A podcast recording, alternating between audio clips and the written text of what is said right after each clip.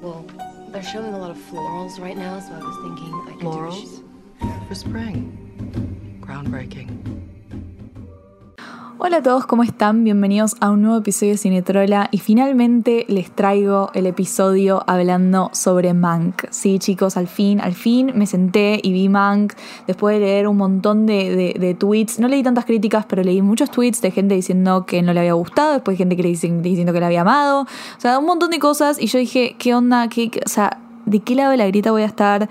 Y, la verdad es que soy un gris tremendo. Eh, en este episodio les voy a contar porque me gustó por un lado y por otro lado algunas cosas que no me gustaron tanto de la peli, que no me cerraron.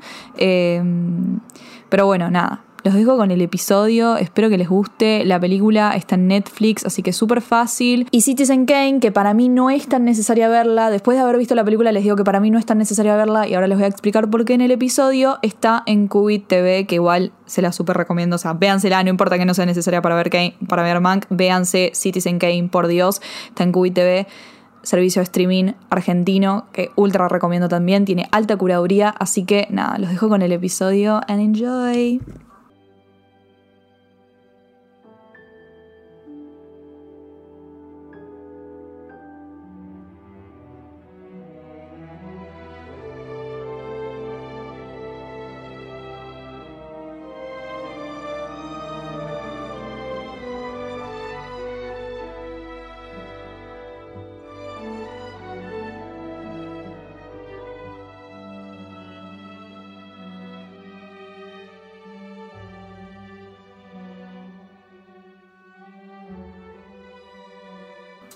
¿Qué onda, Mank? ¿Qué, estábamos esperando? Por, por, lo menos, ¿qué estaba esperando yo y el 90% de la gente que vio el tráiler y que escuchó la noticia de que Fincher iba a hacer una película sobre eh, el guionista de Citizen Kane, o sea, la película eh, de, la, historia del cine, tipo Citizen Kane, dirigida por Orson Welles.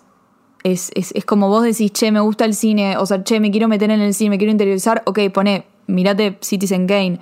Eh, cuando Fincher salió que, iba a hacer esto, fue como, ok, vamos a ver una película que, que nos va a explicar por qué Citizen Kane es lo que es, por qué la rompió, como algo que tenga mucho, que, mucho más que ver con la película que con la persona en sí que la escribió. Bueno, el resultado fue algo que no nos esperábamos, por lo menos yo y un montón de gente más, según lo que estuve leyendo en Twitter, eh, porque no leí tantas críticas.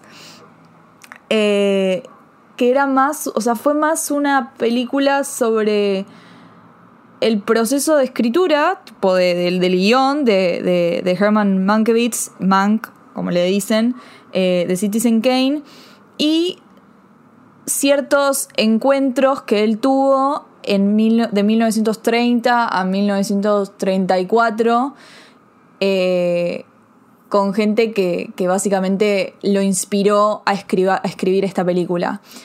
Sin embargo, la película no se concentra en Citizen Kane en sí, sino que más bien se concentra en hacer una crítica sobre la sociedad y sobre la política y sobre los medios y sobre básicamente lo que tiene que ver Citizen Kane, ¿no? Tipo lo que la, la, crítica que tiene Citizen Kane es la crítica que también hace esta película Mank y es la crítica que en realidad vemos también en varias películas de Fincher, sobre todo en The Social Network. Yo, me, yo cuando vi esta película Mank, como que lo relacioné completamente con Social Network, porque The Social Network también es una biopic sobre Mark Zuckerberg y todo lo que quieras, pero Fincher agarra esa biopic y la utiliza para hacer más bien una crítica sobre justamente la desinformación, el poder que tienen las redes sociales, el poder que tienen los medios y lo que sea para influir en la gente y en sus decisiones y bla, bla, bla.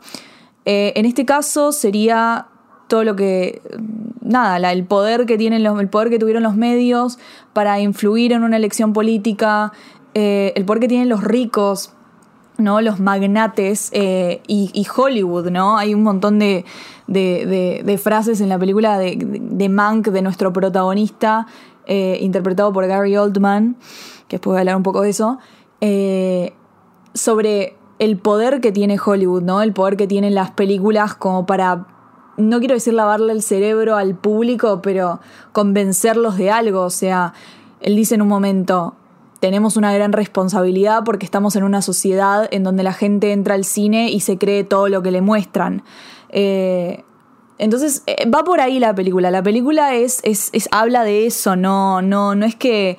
No es que tienen que. No, no, no vayan a ver esta peli pensando. Si no se la vieron, véansela antes de escuchar, pues esto va a estar lleno de spoilers, pero si no se la vieron ya, de por sí aviso que no es como, uy, soy fan de Citizen Kane, tipo, me voy a encontrar con una película que va a tener como todas cosas de Citizen Kane y me voy a interiorizar muchísimo más sobre, no sé, la peli, la, la creación, lo que sea, porque no es tanto por ahí, sino es más bien una crítica. Eh, a lo que estaba pasando históricamente. Es más, creo que es más necesario entender más bien el contexto histórico de Estados Unidos en 1930, el crash del 29 y todo eso, eh, antes de que ver Citizen Kane. Así nomás. Y es raro porque me estás hablando de Mank, o sea, una película que la publicidad la, la promocionaron a través de Citizen Kane. Eh, y la realidad es que yo no creo que sea necesario ver Citizen Kane para ver esta película. Eh, y esto creo que va por dos lados, tipo por dos motivos. Primero porque esta película está guionada, tiene un guion, o sea, la película Mank, tiene un guion eh, que, fue escrito por el papá de Fincher, eh, Jack Fincher. El papá de Fincher murió en 2003. Así que eh, este guion creo que lo escribió como a fines de los 90 o en los 90, no sé exactamente cuándo lo escribió. Y y el papá de Fincher era periodista y, Fincher hace mucho tiempo que quiere hacer esta película, eh, que la presenta y nadie se la, nadie se la agarraba, porque la verdad que es una película difícil para que te la agarren, porque es como no es algo que venda mucho, ¿no? Y, y Netflix es como, ahora está, está agarrando todo, o sea, Netflix es como el lugar en donde los directores grandes como Scorsese o Fincher, tipo, llevan los proyectos que nadie les quiere agarrar, Netflix se los agarra y es como que tienen una película de un buen director, que buen director entre muchas comillas se entiende, ¿no? Un buen nombre, tipo un gran nombre, eh, justo como a fin de año, cerca de los Oscars, la tiran eh, y es tipo, jaja, o sea, yo le agarré la película Scorsese que nadie le quiso agarrar, lo mismo con Cuarón y Roma, y bueno, ahora Fincher y Mank.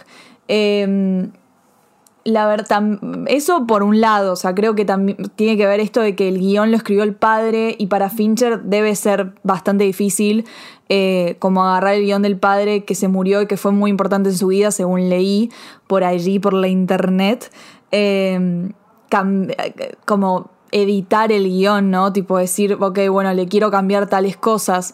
Eh, para mí es como un proyecto muy personal para él eh, y por ahí se dificulta en esos, en, esos, en esos sentidos. O sea, capaz que a él no le, no le, no le copaba algo el guion, pero decía, no, no lo puedo cambiar porque es papá.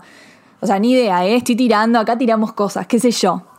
Esa es mi, esa es mi teoría. Y por otro lado, también creo que es una película que, o sea, al estar en Netflix, que Netflix es una plataforma que tiene el 90% de las personas, eh, y el 90% de las personas no van a haber visto Citizen Kane, o sea, mucha gente no vio Citizen Kane al ser una película también de 1941 y qué sé yo.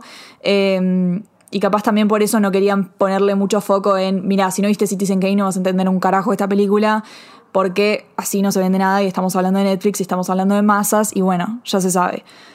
Ya se sabe, hashtag. Em, entonces me parece que por ahí va la cosa. Eh, en sí, la película a mí yo me gustó por el lado de que es Hollywood, todo lo que tenga que ver con Hollywood y películas sobre, sobre otras películas, o sea, que, estén relacionadas y que me hable de lo que es la industria, sobre todo la industria en los 30, 40, que me fascina, el blanco y negro. Eh, tiene esa cosa de, encanto que, que me gusta y me atrae y en ningún momento es como que dije, ay no, qué película, la verdad que no, para nada, tiene una genialidad eh, en muchas escenas, Mank tiene muy buenas escenas por separado, eh, que me parecen una genialidad y que me parecen como que tienen una, grandeza que, que, solo pocos pueden lograr como Fincher, eh, tiene una como un poder, tiene mucho tiene, tiene escenas muy poderosas, eh, sobre todas, todas las que tienen las que tienen Amanda Seyfried que interpreta a Marion Davis. Me parece que están increíbles. Eh, la escena cuando ella lo viene a visitar a él eh, y él le dice y él le dice como perdón por, por haber escrito esto, o sea, perdón por, por haberte puesto acá, qué sé yo. Y ella le dice, no, yo te pido perdón por si no la puedes hacer. Eh, eso me pareció, me, pareció fantástica. Em, después también la escena final con Orson Welles, que, es esa discusión súper violenta, me pareció también increíble. Eh, y después también la que van por los estudios de MGM con Mayers, eh, que él les está, le, está explicando, le está explicando todos, como en ese, ese personaje me encanta en ese momento, y que después va y le pide al público, no, o sea, al público no, a como su equipo de trabajo, que por favor lo acepten, que él va a recortar los salarios, pero porque lo necesita porque, porque no quiere cerrar la compañía y qué sé yo, porque bueno, todo el crash del 29 y demás. Esas, esas, escenas y como otras más me parece que tienen mucho poder y me parece que están buenísimas y, y, ahí recae como la genialidad de la película y por qué me gustó. Sin embargo, yo creo que la película tiene, o sea, no me parece ni a palos la mejor de Fincher y hasta te diría que es la que menos me gustó de toda su filmografía. Eh, porque Primero siento que el montaje no está tan bueno. Eh, siento que por momentos es una mezcla de escenas sueltas que están buenas y puestas así porque sí. Eh, la película va saltando, usando, utiliza, o sea, la película utiliza el mismo recurso que Citizen Kane en el sentido de que no es una historia lineal, lineal o sea, va cambiando del pasado al presente, pasado al presente, pasado al presente. Eh, en el presente eh, está Mank escribiendo Citizen Kane y en el pasado es como que son todos los encuentros que él tiene con diversos personajes que lo van a inspirar a escribir Citizen Kane, ¿no? Eh, me parece que está bueno, o sea, me, gusta que hayan querido utilizar el mismo recurso que Citizen Kane, que en sí, o sea, las dos películas tratan de lo mismo, que es contar la historia de un hombre. Y Mank en un momento lo dice en, en la película, que es cuando vas a contar la vida de un hombre, o sea, no puedes pretender que en dos horas te cuenten toda la vida de un chabón, o sea, vos podés nada más pretender que te den una impresión de ella. Y esto en sí es lo que está pasando en esta película. O sea, bueno, no te están contando la historia, la biopic de entera de Mank, de Herman, de Herman. O sea, sino que estás teniendo solamente una impresión de un momento de su vida, de un momento en su vida. O de varios momentos en su vida por el tema de los flashbacks del presente, futuro, presente, futuro que en sí es un recuerdo que funciona muchas veces y que me gusta y que está bueno. Pero acá siento que no, no, lo que digo en el montaje, hay escenas que no me. Hay escenas que digo, ¿por qué está esto después de esto? Eh, porque si lo que acabamos de ver recién no tiene nada que ver con lo que está pasando en el presente. Eh, o sea, cuando vos haces esto de ida, vuelta, ida, vuelta, ir, y eso, tipo, tiene que tener para mí tiene que tener correlación, me parece mucho más efectivo que si vos me vas a mostrar algo del pasado, después en el presente, no sé, me muestres a Kane, digo, perdón, a Mank, ya estaba en una, a Mank escribiendo una parte de Citizen Kane que tiene que ver con lo que vivió en el pasado. Eso me hubiese parecido mucho más enriquecedor y mucho más como mágico. O sea, que me mezcles eso, tipo escenas de Citizen Kane que él escribiéndolas con lo que le estaba pasando en el pasado. Eso me, hubiese parecido mejor que, no sé, mostrarme a él en el presente discutiendo con Lily Collins sobre quién sabe qué, sobre por qué es, sobre qué es alcohólico. Eh, es como que no, no, me, no me da nada. Eh, después las escenas del pasado, como dije, es más importante saber la situación histórica que estaba pasando eh, en Estados Unidos en ese momento, el crash del 29, lo que estaba pasando en Hollywood, la propaganda política, todo eso quién fue Hearst, quién fue Marion Davis, quién fue Louis Mayer, o sea, todo explicando que Citizen Kane es un proyecto muy personal para Mankiewicz, porque si no, si Mankiewicz no se hubiese encontrado con estas personas, no hubiese después escrito Citizen Kane, porque todo esto fue una inspiración para él. En sí eso es lo que te, lo que te muestra la película, eh, como el alma, ¿no? Además de la crítica y todo lo que quieras. Eh, y esto es interesante porque se discute mucho sobre quién escribió Citizen Kane. En sí, la historia oficial es que lo coescribieron eh, Mank y Orson Welles. Sin embargo, en la película y em, muchas otras fuentes dicen que mm, Orson Welles medio que le robó el crédito a Mankiewicz, o sea, en, principio Mankiewicz había, firmado un contrato, había aceptado un trato de que, bueno, eh, yo te escribo la película, vos tenés todo el crédito, todo piola. Y después al final, cuando se dio cuenta que había sido, que había hecho alto trabajo y que realmente había escrito lo mejor que había hecho en su carrera, em, lo mejor de su carrera, eh, ahí le dice, che, mira, quiero crédito. I want the credit, tipo, quiero mi crédito, quiero mi parte, qué sé yo. Y ahí Orson Welles se vuelve loco, es la escena grandiosa del final. eh, y, y finalmente comparten el crédito. No se sabe cuál es la historia oficial, o sea, Fincher no es que trata este tema mucho, no le da tanta importancia, solamente al final. Por eso para mí el final es como lo mejor de la película. Porque después en lo, otro no es que está tipo, no, hay, no es que hay una discusión entre Mankiewicz y Orson Welles durante toda la película de, che, es mi película, no, es la mía, o sea, no. Eh, pero al mismo tiempo es como que en la película te está diciendo, a ver, si este chabón no hubiese vivi- vivido todo esto, no la hubiese escrito. O sea, nadie hubiese escrito esta película porque él solo la, puede haber escrito si él fue el que vivió esto, si él tuvo los encuentros con Hearst, si él hablaba con Marion Davis. O sea, ¿dónde estaba Orson Welles en este momento? Nadie sabe dónde está Orson Welles. O sea, es una película muy personal de Mankiewicz, ¿se entiende? Eh, es como, eso, eso para mí es lo, lo, lo clave acá y lo más enriquecedor de todo este film, hashtag film. Y hablando del final, me gusta mucho a mí el final porque todo el, tema que yo criticaba, criticaba, o sea, chicos, yo no soy nada para criticar, o sea, yo soy una chica de 22 años hablando en un micrófono, punto, period, nunca se olviden de eso. Eh, si quieren críticos en serio, go to the internet, bitches, pero... mm, lo que decía es que lo que no me gustaba de que estén como medio las escenas sueltas eh, y que no tenía mucha correlación lo que estaba pasando en el presente con lo que estaba con lo que, lo que te mostraban en el pasado. Al final, eso medio que cambia con eh, la entrada en la escena de él, eh, que se, está borracho y que medio que empieza a hacer el pitch de Citizen Kane ahí en el medio de todos, enfrente de Hearst, enfrente de Mayer, enfrente de Marion. Em, ahí con lo que está pasando en el presente me gusta, me gusta que después de eso él esté como, nada, la gente medio que, le diga tipo, che, mirá es lo que mejor escribiste, eh, que vengan a visitarlo y le traten de decir, che, no hagas esto, y que en el, en el pasado te muestren por qué él tiene que hacer esto, por qué él tiene que hacer esta película, es como, es algo súper catártico para él.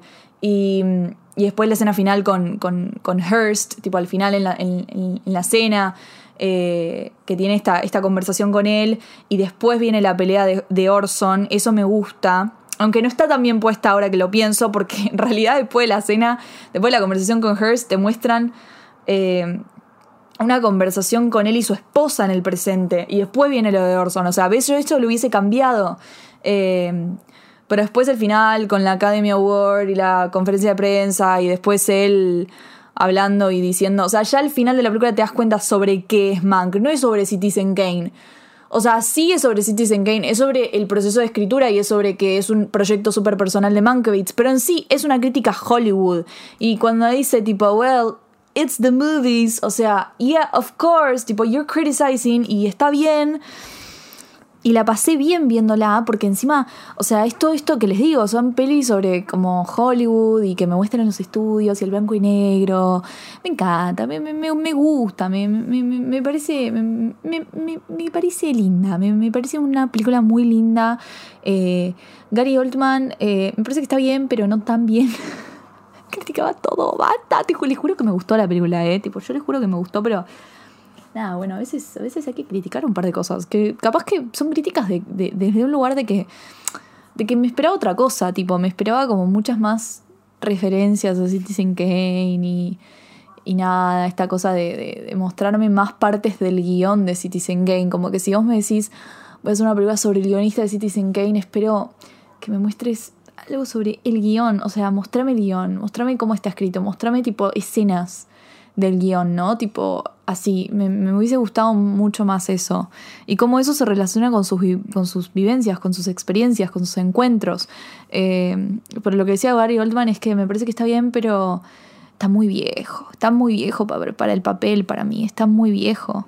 O sea, Gary Oldman está en sus 60 y está interpretando a un chabón que tiene 40, tipo, y se nota mucho y no sé.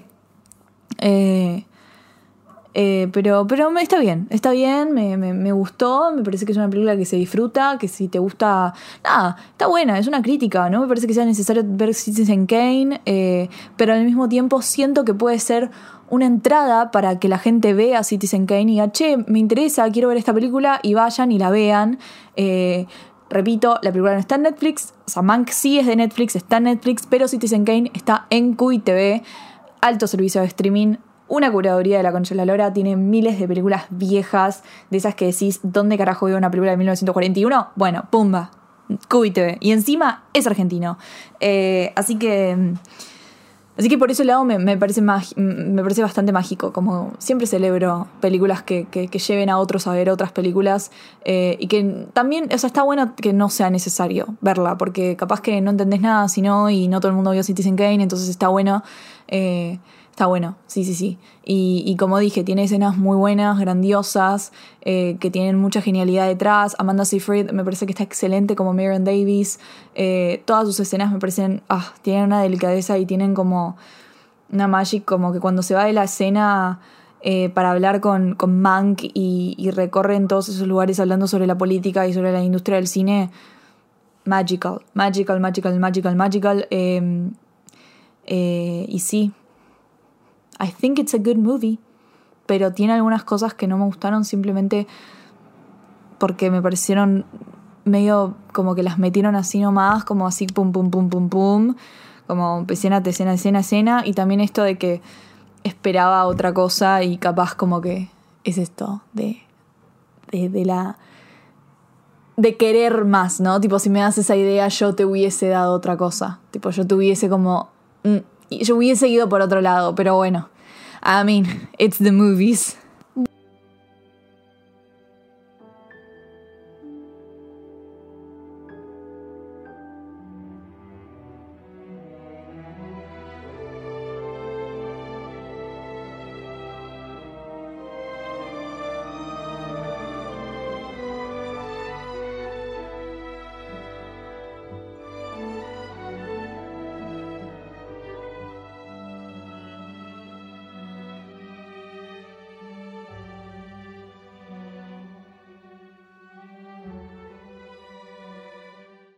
Bueno, y eso fue todo en el episodio de hoy. Espero que les haya gustado. Eh, la verdad es que a mí me encanta Citizen Kane. Y, y, nada, y, y Man que fue una, fue una peli bastante disfrutable de ver, eh, a pesar de todas las cosas que le critiqué. No se vayan de este podcast diciendo que no me gustó eh, Mank, porque sí me gustó, pero tampoco voy a decir que es una película perfecta o lo que sea. Eh, nada, eso. Espero que les haya gustado. Y si tienen alguna sugerencia, una crítica o lo que quieran decirme, pueden decírmela por mi Instagram, que es arroba barbie-miranda. También le hice un, Instagram a Cinetrola, que es arroba cinetrola, corta. eh, no, arroba cinetrola, sin el corta, ¿eh? y, y después mi Twitter es arroba barbooks, como Starbucks, eh, pero con dos S. Así que eso. Espero que les haya gustado y nos vemos en el próximo Cinetrola. Hasta luego.